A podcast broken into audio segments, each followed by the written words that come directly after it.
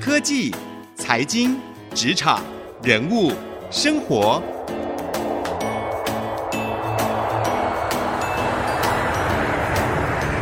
创意领航家。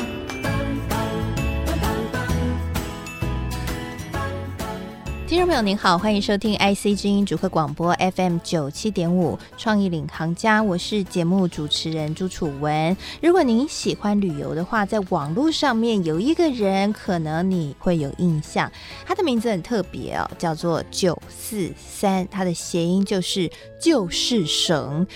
顾名思义，他的部落格就是帮你搜集所有可以省钱小资旅行的相关资讯，不管是机票啊、行程啊，都帮你先规划好，而且还自己亲自踏上这个旅程，帮你试玩一遍。他呢，也可以说是一个资深的网红，因为早在现在网红出来之前，在十几年前他就已经在部落格上面写文章了，而如今他早就已经开启斜杠生活十几年了，现在呢，还是 Panasonic 品牌大使和手机及代言人，同时呢，他也刚从清迈玩回来啊。我们今天欢迎九四三来到我们节目当中，跟我们一起聊聊他的旧世省的旅程以及他的斜杠人生。欢迎九四三，嗨，楚文好，听众朋友们大家好，我是九四三，就是省，省钱省力还要省时间哦。哇，真的看你的部落格就可以省很多哈。所以其实那种现在大家都很喜欢出国小资自助旅行，你应该也遇到很多人每天问你这些问题吧？对不对？我每天要被问很多问题。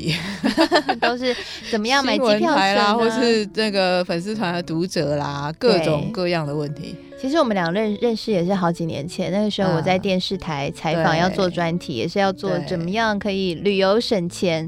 然后呢，马上这个群组里面就说你可以去找九四三，他可以分析。原来你们有个群组，难怪。对，然后我就找到你了，然后我们就做了一则专题，就是教怎么样可以省钱旅游。那其实你也算是资深网红啊。我们刚刚讲，其实虽然不喜欢“资深”这两个字，对，但是从多久以前开始写文章啊？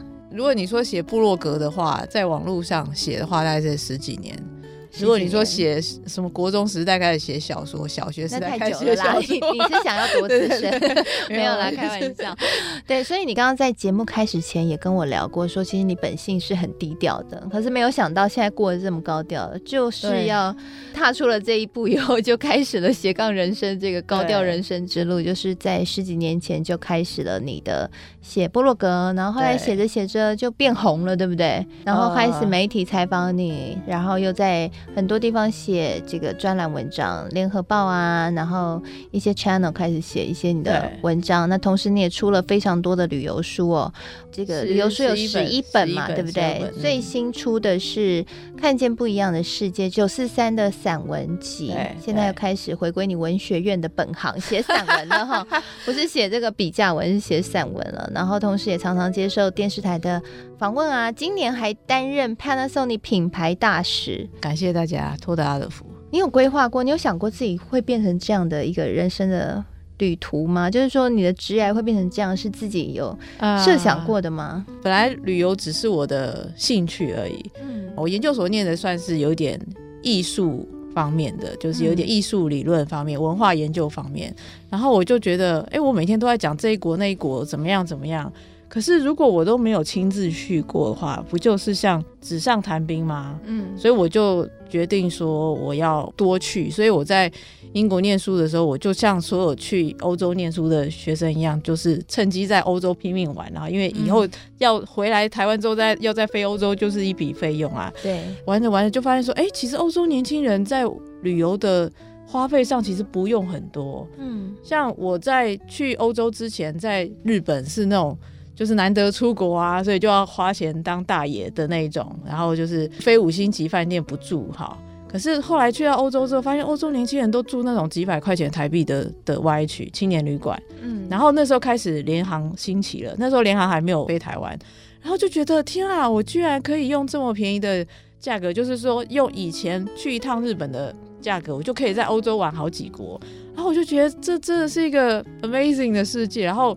然后基于我我的本性是一个非常鸡婆喜欢分享的人，所以我就想说，哎，要怎么样去把它写下来？那其实我的第一个部落格呢，并不是旅游，我的第一个部落格是我在英国念书的时候，你知道留学生就是没有钱也没有时间，对，那可是要把自己喂饱，要把自己营养顾好，所以呢，就是写了一个穷留学生懒人食谱，怎么样用很少的时间、很少的力气啊，然后去做一道美味的料理。那最早是这样，然后最早是抱着想要。抛砖引玉，学习别人的的心情，然后把把自己从那个各个地方学来的那个食谱把它分享，然后写着写着就开始写旅行，然后再就开始皇冠出版社就来邀请我写书。那时候我写第一本书出来的时候，我还跟那个企划讲说，你们要宣传啊，通告千万不要给我排电视的，因为我不太适合电视那种生态，就是因为我觉得我是一个很低调，然后又反应迟钝的人。然后结果没想到呢，我们的企划呢，他就把我的这个书发出去之后，接到第一个邀请是公视，公视讲那个什么公益旅行，公益旅行跟省钱旅行。我前阵子还找到他，然后跟他感谢说：“谢谢你当初把我推出去。”嗯，他说：“哎、欸，你公益旅行不是你的志愿吗？哈，然后那个推广省钱旅行也是你的志愿啊。可是如果你失去这个机会，然后把自己关起来的话，你要怎么推广啊？如果换别人去，别人乱讲怎么办？这是公式啊，没有关系啊，这公式不会给你乱解，不是那种综艺节目，你不用担心。”然后就把我这个赶鸭子上架，答应了之后才发现原来是 live，所以我人生的第一个通告是 电视，而且是 live，好，然后也是类似像政论节目，只是那一天讨论的是公益旅行，所以是一个。节目，你要坐在里面当名嘴分析你的第一个人生通告，你看多么刺激的人生，对，更好笑的是皇冠出版社为什么会找到我，就是我当背包客去中南半岛，然后我就发现说我体力不好，然后又其实去旅行有很多先天的限制，然后发现说哎、嗯。欸、我。背不动很大的背包，没有像一般的背包客。然后我就想了很多方法去减轻我的行李的重量。对。然后我那一次好像是行李一公斤还是三公斤，我也忘了。然后我就把它整理，把我的心得写在我的部落格上。然后好像就被一一位很爱旅行的记者看到。好，前阵子我也找到他了，我也我也感谢他，请他吃饭。然后，嗯、然后呢就被他写在联合报上之后，隔天早上我就忽然接到一大堆电话。我说发生什么事？嗯、原来是。呃，电视台看到了联合报那一篇，然后就说要采访我到底是怎么打包的。我记得我第一次接受电视访问是十家媒体的麦克风，然后我觉得这这什么人生啊？这才好就觉得呃好吧，然后也就缘分啊，就就觉得嗯，好像老天是给我个给一个一个 sign，就是说你不要再给我躲在里面了哈。然后我就我就想说好吧，那后来就想，可是我又很低调，然后又不想又不想露脸，可是我又。给自己一个任务是要推广省钱旅行、超值旅行怎么办？后来就想说，那就戴一个固定造型的帽子。所以各位看到我的造型就是固定的造型的帽子，这样就是不希望说，哎，如果我穿拖鞋去逛夜市的时候被认出来这样。哦，原来是有这个用意。对，对啊，难怪我之前在电视台采访你的时候，你也戴一个帽子。对，哦，就是、原来是就是就是现在这一顶帽子，所以慢慢你就打开自己的心胸，打开自己的对于电视台的排剧的心情，然后开始就，就开始慢慢练口条，然后就是每一个这个通告的邀请，嗯、或是每一个有机会，只要有机会可以推省钱旅行，可以推广说，哎，到底。到底旅行可以怎样省钱？然后用一星级的价格玩五星级的丰富的程度哈，嗯、每一个机会我都把握，然后慢慢练口条，然后慢慢吸收很多很多知识。嗯、所以我好奇哦，你博士班毕业之后，你就开始这一路的斜杠旅程，就没有进到正常的职场上面去工作过吗？对吗？我斜杠是从我大学时代就开始了。其实我大学时代就开始主持节目。而且跟而且跟跟竹科可能有点 关系，可能有些人听过我的节目。我以前大学时代被被学长拖去那个主持了一个古典音乐的节目。好，怎么你要不要听我？你要不要听我讲台呼？好，听众朋友们晚安，这里是清华电台 FM 八八点九，这里是古典音乐，欢迎收听古典与经典。哦、然后你就你就觉得说，哎、欸，这个台呼听起来好像还还蛮 OK，结果讲话为什么被记挂了？OK，所以你以前就做广播，在学生时代，对，学生时代就就斜杠的乱七八糟了，帮音乐厅写节目单啦，然后什么编那个古典音乐线上杂志啊，嗯、然所以你对古典音乐很有兴趣，对，很有兴趣。你从那个时候开始就跟媒体结下了不解之缘，然后还还没有讲完。其实，其实我在英国并没有念完书，嗯、然后我是怎么说？其实就像我刚刚讲，我本来是要走学术圈，但是就觉得说要要亲自去看这个世界，我就在英国念书之后就回回台湾写论文嘛。那写着写着的时候，也是一边接演讲啊，然后一边一边写，然后想说，嗯，那个哪一天学费存够了就要回去。结果有一天呢，接到了一个。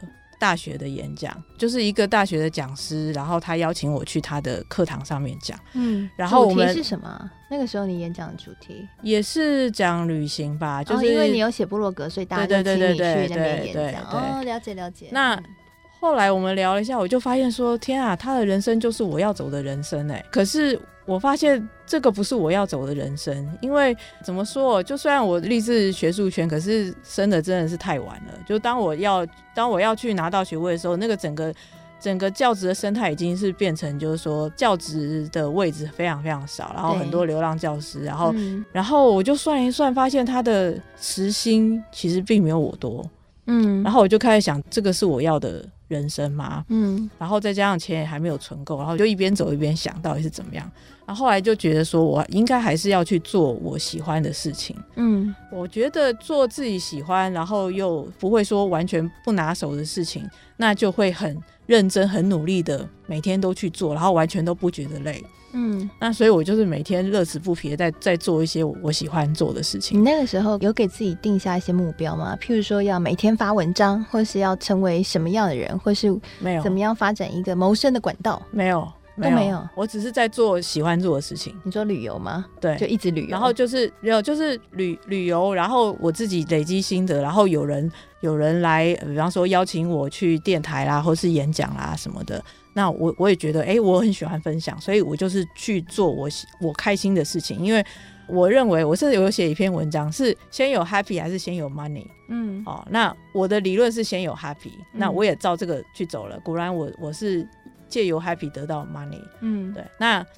那呃，所以我就是先去做我喜欢的事情，嗯，然后哎，发现做做做越来越上手，然后越来越真的 money 就来了。哎，那我自己好奇啦，因为其实斜杠很多人都会担心害怕，说之后会没有饭吃，嗯、因为你不知道 money 从哪里来。确实，你刚刚实验过了嘛，有 happy 就有 money，嗯，但是可能有些人他经营起来没有那么顺利哦。那你自己那个时候有怎么样去拓展一些商业合作？可能，或者说让自己的这些 happy 可以有更多发展的机会。你那个时候有一些什么样的规划吗？或者是你后来慢慢接到什么样厂商的一些案子，是让你觉得又有 happy 又有 money，然后你就继续延续下去的？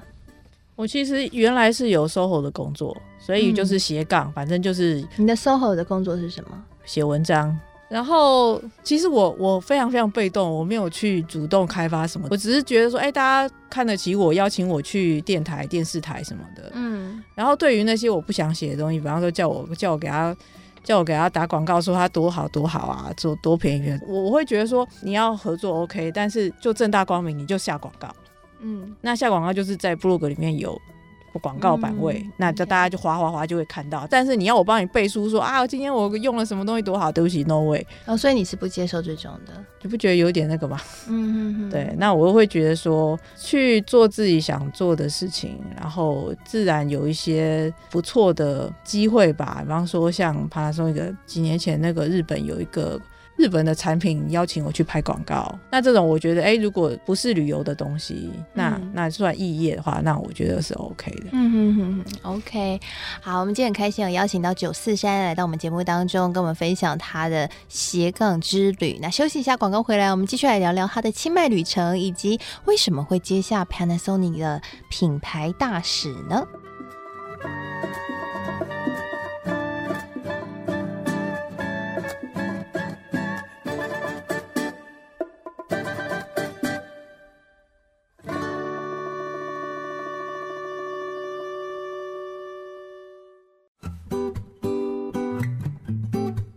欢迎回到创意领航家，我是节目主持人朱楚文。今天很开心啊，邀请到了知名旅游部落客，同时也是知名的旅游作家九四三来到我们节目当中，跟我们聊聊他的斜杠人生。那刚刚呢，九四三跟我们分享了，其实他斜杠非常早就开始了，就在大学的时候，其实就已经开始主持清华电台，然后在英国念书的时候，也开始经营他的部落格，慢慢的一路一路，由出版社找他出。书，那出书了之后开始接受专访，最后就成为了现在他，如今还是 Panasonic 的品牌大使。诶，我好奇哦，你刚刚说你很少会愿意去帮人家代言，你都只是如果有厂商要合作的话，你都是给他广告版位放在部落格上。那你为什么会接下 Panasonic 的手机代言人？哦，这个不一样，就是说一般邀请部落客都是写叶配文啊，然后不然就是写自入啊什么的。嗯那我觉得你你要合作，你就光明正大说这是广告，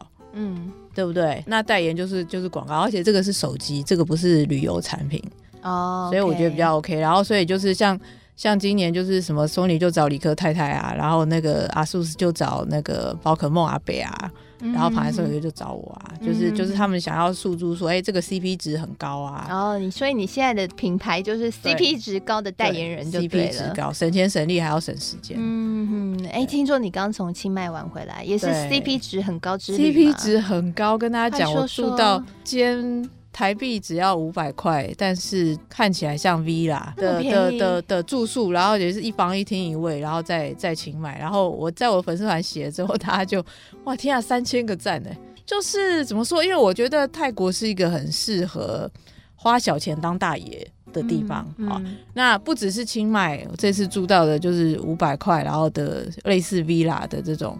还蛮有型的那种，而且它算是兰纳时代的风格的住宿，就是它不是说随便一个什么民宿，它是有点像我们台南谢宅，嗯、就他去改装他的阿嬷家还是什么的的什么家，然后把它变成一个风格住宿。但是因为附近都是很便宜，所以它价格高不起来，所以就是你就趁这个时候去去接。嗯、那呃，像我今年也住到还蛮多这种类似的这种。泰国非常超值的住宿，比方说泰国南部那个普吉岛附近有一个地方叫做董里，董事长的董里长里。这个地方呢，游客非常少，一般只有那个马来西亚，然后因为它靠近泰国，然后才会去那边度假。那台湾的游客基本上非常少，可是那个地方呢，因为产橡胶，所以非常有钱，然后非常干净，然后那边也是住到一间台币四百多吧，然后也是。看起来像商务旅馆，像日本商务旅馆，然后外面田地，反正就是非常安静，然后一个不错的地方，然后只要台币四百多块，然后又在呃乌冬他尼住到一个四百多块台币，然后含丰盛的早餐，含机场接送，机场接送也太夸张，对，但是一个普通的旅馆，没没什么设计的 style，可是我就觉得，哎、欸，泰国的就是真的很适合这种嗯。花小钱啊当大爷的地方。